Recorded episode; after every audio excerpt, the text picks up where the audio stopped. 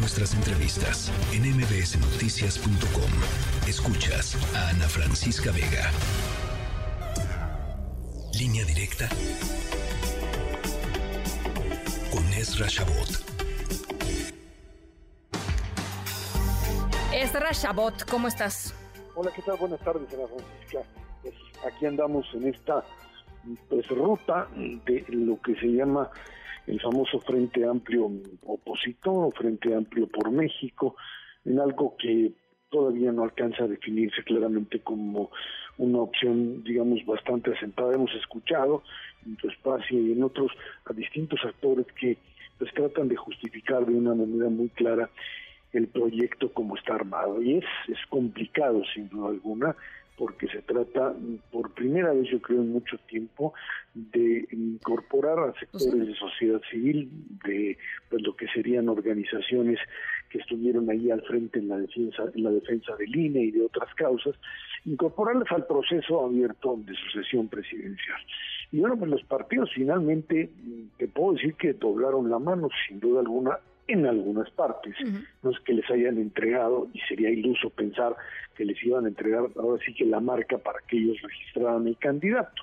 Pero lo que sí queda claro es que mm, parecería ser que a los liderados partidarios les es eh, bastante transparente el hecho de que sin eh, una campaña que prenda y que se convierta en algo así como en una posibilidad real de triunfo, cosa que todavía no se ve, que recordar que la narrativa de Morena y el presidente lograron armar en estos últimos meses o este último año esta idea de invencibilidad, de que ya está todo hecho, ya está todo... Pues, decía eh, decía Aguilar Camina en Twitter, este, la idea de que este arroz ya se coció es, es, es, sumamente redituable, ¿no? Así es, así es. Políticamente quiero decir. Así, sin duda alguna lo hicieron, lo hicieron bastante bien y ahora le toca a la oposición pues deshacer el arroz, o sea, tratar de tratar de establecer una narrativa dentro de lo que hacen, hacer ruido, o sea, esta idea de que si es encuesta y después se, eh, se van a primarias y que hay foros, etcétera, lo que necesitan, y es lo que están planteando Serena Francisca, es ruido, mucho ruido. El ruido electoral, que bueno, por supuesto barre con toda la legislación, una legislación que ha quedado prácticamente nula y un INE que simple y sencillamente pues no tiene armas ni figuras tampoco para parar esta bola. Por eso hablan con todos estos eufemismos, representante de, eh, coordinador de la transformación, etcétera, etcétera, como un medio para evadir una ley que no pueden aplicar. Bueno, en función de ello, creo que eh, los dos grandes bloques que se van a formar están prácticamente definidos, el bloque de Morena y el presidente de la República con su corcholata, y el otro bloque que entrará en una dinámica de competencia en donde los partidos siguen teniendo una llave muy fuerte, sin duda alguna, o sea, sus candidatos, te podría decir, en el PRI, pues Beatriz Paredes, eh, Claudia Ruiz Macía, Enrique de la Madrid, ahí están, y es la carta que ellos siguen lanzando frente a un Santiago Krill en Acción Nacional fundamentalmente y pues por ahí Xochitl, ¿no? uno que otro. Xochitl, ¿no? Sí, pero Xochitl va por la tercera vía, o sea, Xochitl no es candidato de partido. Uh Xochitl, como le dicen ahí los panistas, es chivo en cristalería. O sea, es una mujer que no, no se ciñe a lógicas partidarias, ni, ni, se asume como una mujer de partido, eh, por el contrario, me parece más ligada a causas civiles y tiene tiene una connotación muy clara de lo que podría ser una competidora, digamos, fuera de los cauces normales de los partidos. Si la van a dejar pasar, no lo sé. Esto no lo sé, pero me queda claro que Xochitl y algunos otros probablemente, u otras, estarán eh, tratando de jugar por esa vía en algo que pues es una lucha interna de partidos que quieren moverse y que quieren tener presencia y en función de ello, pues eh, ganar la candidatura. Si consiguen armar, si llegan a coordinar un, un, esfuerzo conjunto, tendrán probabilidad. Bueno, conjunto y creíble, ¿no, Esra? Porque yo creo que aquí la clave es eh, que, digamos, que la gente efectivamente reconozca que están haciendo no nada más algo inédito, que pues claramente lo están haciendo, sino que es algo inédito que efectivamente no lleva, o sea, no trae los dados cargados para nadie. Así es, eso es prender a la sociedad. Si tú me dices que van con, no sé, X candidato demasiado acartonado, ya la perdieron. Necesitan un modelo fresco, un modelo de, reacción que pueda responderle, por supuesto, al propio presidente que está ahí en la campaña. Hoy estaba curioso con el tema este de, de, las formas con las que la oposición se está organizando. Bueno, tienes que tener la capacidad para responder a eso y, y además, aunque pues veremos finalmente quién es ahí la elegida o el elegido, pero me queda claro que para poder reventar esta ola eh, que creció en los últimos últimos años y que ha tenido capacidad de, moverse, eh, pues necesitas, sí, pues obviamente dinero, obviamente capacidad de movilización, pero también esta idea, la idea de que uno se puede ganar, dos, hay con quién ganarle y finalmente hacer a un lado lógicas partidistas que han sido la muerte para esta alianza PAN-PRI-PRD. Cuando actuaron juntos en 2021 y se movieron en esa lógica, prendieron y tuvieron un triunfo. Cuando se manejan en lógicas partidarias de gobernadores de los estados y de alianzas que no tienen capacidad de moverse, no, no hay forma, no ganan una. Y creo que esa es la demostración clara. Cuando hay consigna que sea creíble, como tú dices, entonces hay posibilidad. Y creo que esta es, esta es una gran apuesta por parte de un sector de la sociedad que siente que pues, esto no va por buen camino.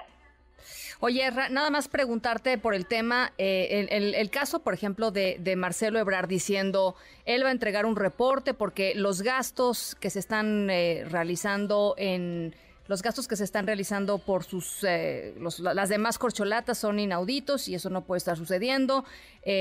Ricardo Monreal ya le contestó y le dijo no, no debes de presentar ningún, ninguna queja a, Morena porque eso va a, a resquebrajar, digamos, la confianza. Eh, también por ahí puede haber alguna cosa interesante, ¿no? Es que, bueno, pues todos siguen apostando, o por lo menos no todos, perdón, el tercer factor que por ahí se me olvidaba y que está ligado a Marcelo, que es Movimiento Ciudadano. ¿Qué van a hacer con su 7% de votación nacional? ¿A qué le van a jugar?